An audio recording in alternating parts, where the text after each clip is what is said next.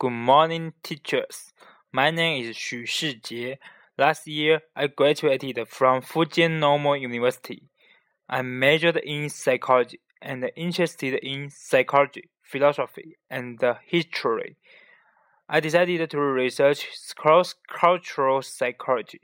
I learned it takes me two years to prepare myself for studying here. I believe I can do better because I am hardworking and eager to learn.